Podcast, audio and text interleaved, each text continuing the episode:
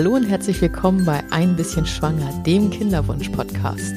Mein Name ist Katharina und ich freue mich, dass du heute dabei bist. Guten Morgen und schön, dass du wieder eingeschaltet hast.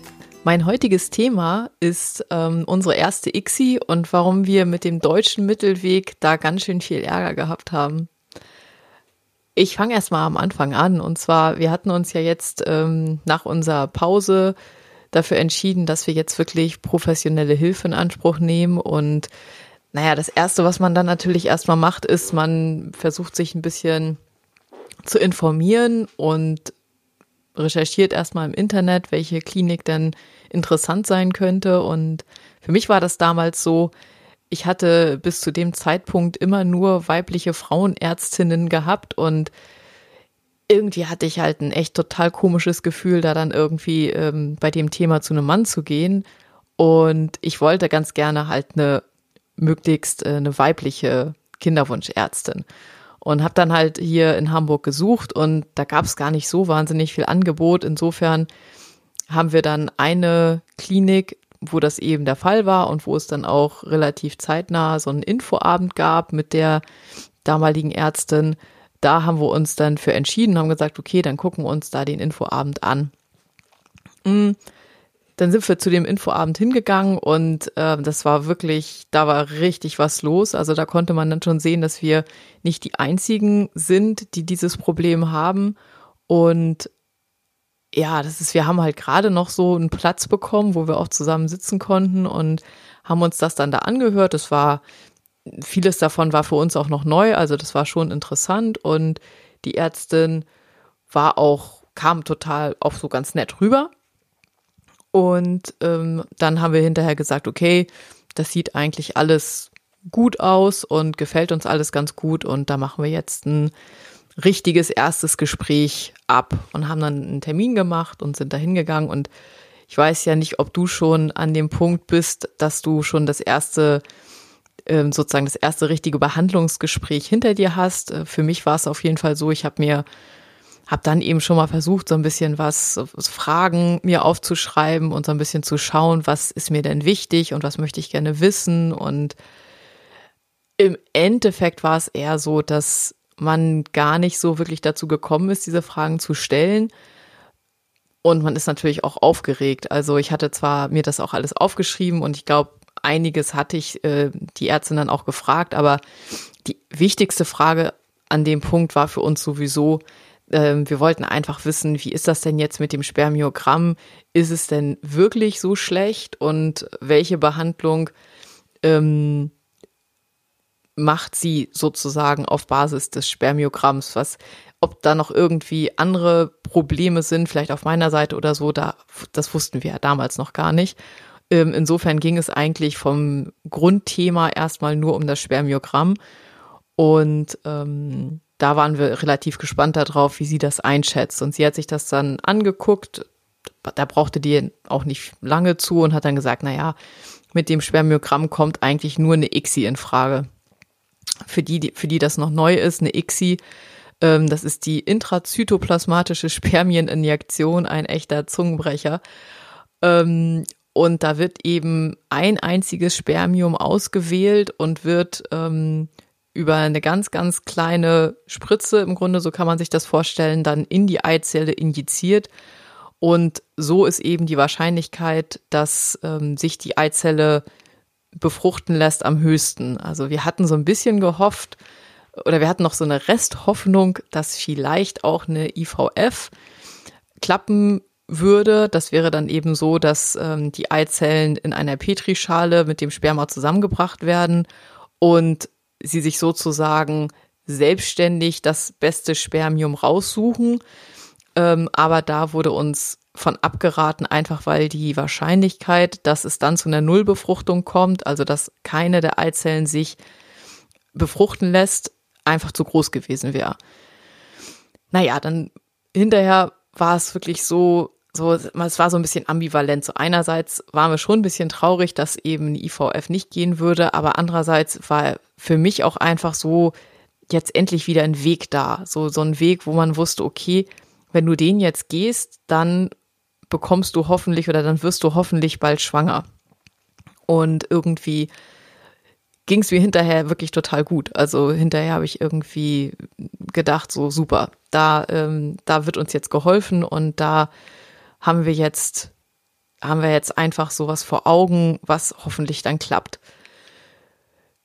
Ja, so nach dem Gespräch war es dann so, ähm, dass man natürlich dann wieder guckt, was müssen wir denn jetzt sonst noch so entscheiden, denn das ist ja eine sehr komplexe Behandlung und es gibt wirklich eine riesige Reihe Zusatzleistungen für so eine ICSI und die meisten Sachen muss man sich wirklich erstmal einlesen, weil man das meiste eigentlich überhaupt nicht versteht, was das überhaupt heißen soll.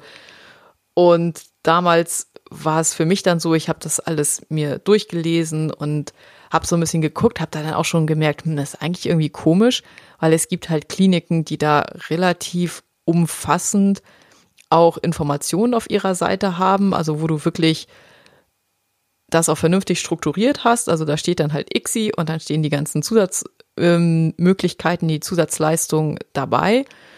Das war bei unserer Klinik jetzt nicht so. Also es war zwar so ein paar Sachen wurden da aufgeführt, aber es war irgendwie nicht so, dass man das Gefühl hatte, ähm, dass das alles irgendwie angeboten wird oder man konnte gar nicht wirklich einschätzen, wird es jetzt angeboten oder wird es nicht angeboten. Und ich habe dann eben nach dem ersten Gespräch, ich glaube, wir hatten, wir hatten da noch einen Urlaub geplant und nach dem Urlaub sollte es dann losgehen. Und ich habe dann der Ärztin so ein, zwei, glaube ich, zwei E-Mails geschickt zu Behandlungsmöglichkeiten oder Zusatzleistungen, die ich gerne gehabt hätte. Und da habe ich schon gemerkt, so, oh, ähm, das findet sie jetzt irgendwie nicht so super. Also das kam zwar dann irgendwie zwei Tage später kam dann mal eine Antwort, aber es war schon irgendwie deutlich, dass sie keine Lust hatte, da viel drüber zu sagen. Und die eine Sache, die mir damals besonders wichtig gewesen wäre, ähm, ich wollte halt ganz gerne einen Blastozystentransfer. Äh, Blastozysten, das ist der, der Entwicklungs, sozusagen das Entwicklungsstadium der Eizelle äh, beziehungsweise des Embryos am fünften Tag. Und es ist eben so, dass ähm, es bei Blastozysten so ist, dass die erstens schon eine gewisse Größe haben und es werden eben nur 40 Prozent der befruchteten Eizellen zu Blastozysten. Das heißt, es gibt so am Tag drei ist so eine ganz sensible Phase der Entwicklung und relativ viele Eizellen entwickeln sich eben nicht nach dem Tag drei, sondern ähm, ja, dass die Entwicklung stoppt halt einfach. Und deswegen damit man im Endeffekt nicht die Situation hat, dass dieses Stoppen der Entwicklung dann schon in der Gebärmutter der Fall ist, sondern eben möglichst noch vorher, dass diese ähm, Eizelle dann eben auch nicht transferiert wird, wollte ich echt ganz gerne einen Blastozystentransfer. Nun ist aber leider der Blastozystentransfer in Deutschland zumindest teilweise, ist in Süddeutschland ein kleines bisschen anders, weil die das, glaube ich, die sind da schon ein bisschen weiter. Die handhaben, oder heute kann das sein, dass das auch schon totaler Standard ist. Aber bei uns damals war es auf jeden Fall so, dass die Ärztin eben gesagt hat, macht sie nicht. Ist nach dem Embryonenschutzgesetz verboten und deswegen macht sie das nicht. Naja, ich habe dann eben da so ein bisschen weitergelesen und, und dann merkt man halt, ja, okay, nach dem, wenn man das Embryonenschutzgesetz richtig so auslegt, wie es da steht und wirklich keine Flexibilität da irgendwo mit reinnimmt, dann ist es wirklich so, dass nach dem Embryonenschutzgesetz es erlaubt ist, maximal drei Embryonen zu transferieren. Also die Frau darf nur drei Embryonen, das ist ja auch mehr als genug, aber eben nur drei Embryonen sich zurückgeben lassen. Und da das eben beschränkt ist auf diese drei Embryonen, ähm, ist nach dieser strengen Auslegung des Embryonenschutzgesetzes es so, dass eben auch nur drei Embryonen weiter kultiviert, also länger als ähm, Tag eins sozusagen kultiviert werden dürfen. Und meine damalige Ärztin war eben der Meinung, für sie, sie geht da kein Risiko ein und sie macht das eben nur streng nach Embryonenschutzgesetz und das bedeutet, sie kultiviert maximal drei Eizellen weiter und was dann da bleibt, bleibt da und was nicht, das nicht. Ja, da war ich schon irgendwie ziemlich unglücklich drüber, aber ich bin halt davon ausgegangen, dass es dass es keine andere Chance gibt, dass es halt keine andere Möglichkeit gibt. Und hatte zwar gelesen, dass eben in Süddeutschland ähm, es so eine Sache gibt, die sie den deutschen Mittelweg nennen. Und das bezieht sich eben darauf, das ist sozusagen die etwas lockerere Auslegung des Embryonenschutzgesetzes.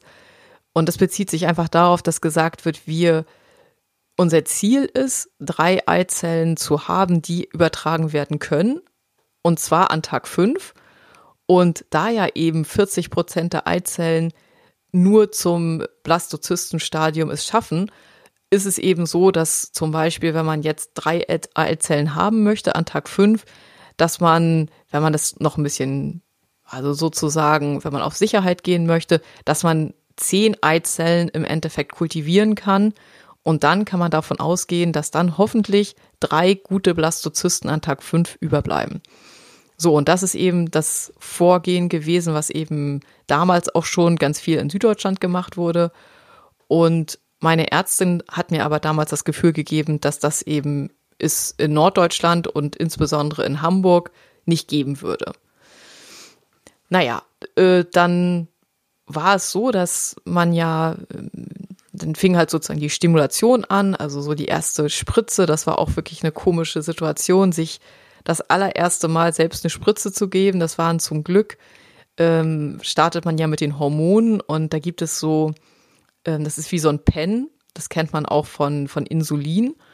Und dieser Hormonpen, der hat wirklich eine ganz, ganz, ganz dünne Nadel. Das ist wirklich, das merkt man teilweise, wenn man Glück hat, merkt man das kaum, wenn man sich äh, damit in den Bauch spritzt. Also das war zwar schon eine Überwindung, aber das ging dann doch relativ gut ziemlich schnell. Und ich musste dann eben alle paar Tage musste, musste ich dann zum Folli-TV, wie man das so liebevoll nennt. Also das ist ein Ultraschall, wo die Eierstöcke sich angeguckt werden und dann wird halt geguckt, wie viele Follikel, also wie viele Eizellen ähm, in, den Ei, äh, in den Eierstöcken heranreifen. Und es ist halt wichtig, dass die möglichst ähm, gleich groß sind, also dass halt nicht eine Eizelle schon ganz riesig ist und die anderen ganz klein, weil das macht halt, macht halt die Punktion schwierig. Weil wenn die sehr, sehr unterschiedlich sind, was ihre Größe angeht bei der Punktion, dann ist es eben so, dass die, der Reifegrad der Eizellen dann auch sehr unterschiedlich ist und das ist dann zumindest eine Möglichkeit, dass die Befruchtungsrate nicht so richtig gut ist. Das ist aber eigentlich, also das sah bei mir alles ganz gut aus. Ähm, die, Ultraschalluntersuchung hat dann ein anderer Arzt gemacht. Das hat natürlich so, das hatte, da ist meine Strategie überhaupt nicht aufgegangen, ähm, bei einer weiblichen Frauenärztin dann sozusagen zu landen. Also schon beim ersten Ultraschall hat das dann ihr Kollege gemacht, der war aber super nett. Also das war eigentlich kein Problem. Und ähm, ich glaube, beim zweiten Ultraschall, sie war irgendwie entweder länger auf Urlaub oder sie war das eine Mal im Urlaub und beim anderen Mal irgendwie auf einer Fortbildung. Und beim zweiten Termin hatte ich dann mit ihm nochmal gesprochen und halt auch äh, gefragt, wie das denn mit diesem, mit der Blastozystenkultur ist. Und der meinte dann, das ist eigentlich kein Problem. Dann habe ich zu ihm gesagt, okay, dann möchte ich das auf jeden Fall. Und er soll das bitte notieren und er soll das eben der anderen Ärztin auch sagen, dass das unser ausdrücklicher Wunsch ist. Ja, und dann ähm, kam im Endeffekt auch schon die Punktion. Ist natürlich nie ein ange angenehmer Zeitvertreib oder eine angenehme Situation, wenn man äh, so eine OP braucht und auch so dieser ganze, diese ganze Geschichte mit Vollnarkose und so weiter und so fort. Das, ja, das war schon besonders beim ersten Mal, wenn das alles total neu ist, war das schon nicht so lustig. Und man wurde da aber wirklich ganz gut umsorgt und es war an sich jetzt so im Nachhinein war es wirklich gar kein großes Problem. Das ist ja nur ein ganz, ganz kurzer Eingriff. Ich glaube, das sind so 15 Minuten, die man, die man da auf dem OP-Tisch liegt und im Endeffekt in dem Moment, wo die die Narkose sozusagen ausleiten, ist man auch, also ich bin schon auf dem OP-Tisch dann wieder aufgewacht. Also man hat dann zwar im Nachhinein nicht so eine richtige Erinnerung daran, aber ich kann mich daran erinnern, dass ich halt vom OP-Tisch selbst aufgestanden bin, natürlich mit Hilfe, aber ähm, so, eine, so eine ganz kurze Erinnerung ist da noch. Ja, und dann wartet man halt nach der OP da in diesem, in diesem Aufwachraum, wo meistens dann auch noch andere Patienten sind und die Ärztin hat mir dann ähm, kurz gesagt, wie viele Eizellen punktiert wurden, werden konnten. Das waren damals 13. Da war ich echt total happy, weil 13 fand ich war auch war echt eine gute Anzahl und ja, dann hat man eben so die Hoffnung, Mensch, wunderbar, 13 Eizellen, das das müsste doch eigentlich was werden. Das hört sich richtig gut an. Und am nächsten Tag ist es dann so, dass zumindest ähm, bei unserer Klinik war das damals so, dass sie einen dann anrufen und Bescheid geben, wie viele Eizellen haben sich befruchten lassen und ähm, ja, da wartet man natürlich erstmal so ein bisschen wie auf Kohlen und äh, dann kam irgendwann der Anruf und ja, da war das Ergebnis leider ein bisschen enttäuschend, weil äh, es waren leider dann nur sechs Eizellen, die befruchtet werden konnten. Naja, und ich bin dann natürlich davon ausgegangen, dass äh, die sechs Eizellen weiter kultiviert wurden oder werden. Und dann wurde mir gesagt, nee, ähm, drei haben wir schon eingefroren und es sind jetzt in der Kultur sind jetzt die anderen drei.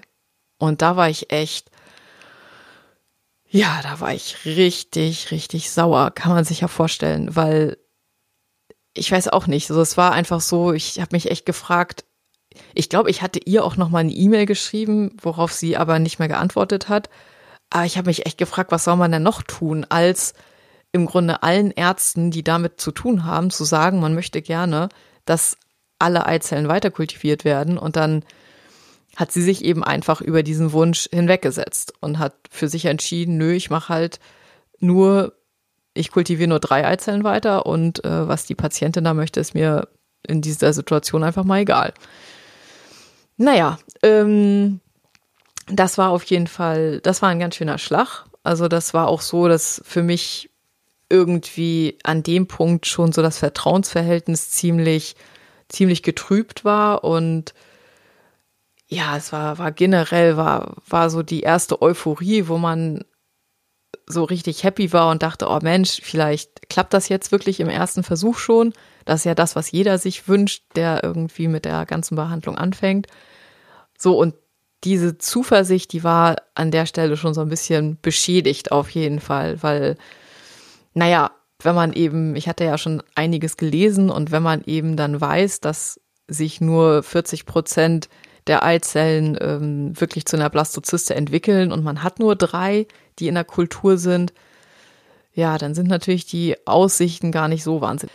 Was mich auch geärgert hat, war einfach, dass diese Basis mit der Ärztin in der Situation schon so super negativ wurde, weil natürlich man ärgert sich darüber und ähm, man hat in der Situation nicht mehr so richtig viel Vertrauen zu der Ärztin, weil sie ja einfach gemacht hat, was sie wollte und nicht darauf eingegangen ist, was wir oder auch keine Rücksprache oder so. Es ist, dass uns, dass wir nicht mal gefragt worden sind, was möchten Sie denn jetzt? Das fand ich halt wirklich ganz schön schlimm, insbesondere da der andere Arzt mir gesagt hat, dass die Blastokultur ähm, in der Klinik total normal ist. Also es ist diese Auskunft von der Ärztin, dass sie irgendwie das Risiko nicht eingehen will oder so.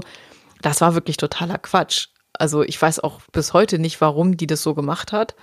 Äh, auf jeden Fall war das in der Klinik total normal, dass die ähm, die Eizellen bis zum Tag fünf haben kultivieren lassen und auch mehrere, also nicht nur drei, sondern eben auch äh, in meiner Situation hätten sie sicherlich zehn der Eizellen auch weiter, äh, weiter kultivieren können. Ja, dann hatte man eben diese, ja, sozusagen noch drei Tage Wartezeit, bis dann eben an Tag fünf der Transfer anstand und ja, es war ein komisches Gefühl, weil ich habe ja mit der Ärztin bis dahin auch keinen Kontakt mehr gehabt und es war irgendwie alles, es war alles ein bisschen unrund. Wir sind dann eben da zum Transfer gefahren und man muss dann ja mit einer mit einer halb gefüllten Blase ankommen. Das heißt, man bekommt so eine Info, dass man, ich glaube, das waren damals 500 Milliliter oder so, eine, eine Stunde vorm Transfer trinken soll und dann eben nicht mehr auf Toilette gehen. Und das fühlte sich dann, insbesondere da ja von der Punktion auch noch die Eierstöcke so ein bisschen gereizt waren, das fühlte sich schon alles nicht so richtig super angenehm an. naja, und dann sind wir halt zum Transfer reingebeten worden und ähm, das war alles eine ganz komische Stimmung. Also auch das Team, was da damals gearbeitet hat, war irgendwie sonderbar. Ich habe dann ja Gott sei Dank auch noch andere Erfahrungen gemacht, aber bei der ersten ICSI war da wirklich irgendwie der Wurm drin. Es wird einem dann halt gesagt, wie die, wie viele Eizellen noch da sind. Das waren dann damals zwei. Und man hat aber einfach irgendwie gespürt. Ich habe dann gefragt, ja, und wie sehen die denn aus? Und das war halt so, ausweichend. Also es war auf jeden Fall war einem total klar, dass das jetzt nicht ideal aussieht. Ich glaube, das waren beides an Tag fünf war das war das beides eine, eine so eine, eine Morula, das ist sozusagen das Stadium vor der Blastozyste, also es heißt, die waren beide eben schon an dem Punkt so ein bisschen zurück. Macht eben auch kein gutes Gefühl. Der Transfer an sich war auch alles andere als angenehm, muss ich echt sagen. Ich weiß auch nicht, vielleicht war es auch die neue Situation oder so, aber sie war auch nicht gerade zimperlich, wenn man es so nennen möchte, und hat sich jetzt nicht unbedingt ähm, darum bemüht, dass das alles einigermaßen angenehm ist. Und ja, insgesamt war das keine schöne Erfahrung, muss ich wirklich sagen. Also es war auch der Transfer, der wirklich mit Abstand ähm, am ehesten schmerzhaft war, was es ja eigentlich nicht sein soll, aber es ist, also sie hat das irgendwie, sie war irgendwie nicht in ihrem Element. Keine Ahnung. Ich hoffe, dass sie sonst anders handelt oder, oder anders behandelt, aber für mich, ähm, vielleicht war es auch einfach, weil da denn die, ähm, die Atmosphäre schon so ein bisschen vergiftet war, aber für mich war es auf jeden Fall überhaupt nicht angenehm. Und ja, nach dem Transfer sind wir natürlich jetzt nicht unbedingt mit einem super guten Gefühl da rausgegangen. Aber wie das so ist, man hat dann halt trotzdem Hoffnung. Man denkt halt trotzdem, das wird vielleicht hoffentlich doch was. Was für uns an der Stelle auf jeden Fall klar war, war, dass wir eben den Arzt oder beziehungsweise die Ärztin auf jeden Fall wechseln werden. Wir hatten uns da auch schon entschieden, dass wir zu dem Arzt gehen werden, der eben äh, zwischendurch den Ultraschall gemacht hat, weil der war wirklich okay, der war echt ganz nett und ähm, dachten dann, okay, dann machen wir eben, falls wir dann noch eine weitere Behandlung brauchen, machen wir das dann bei dem.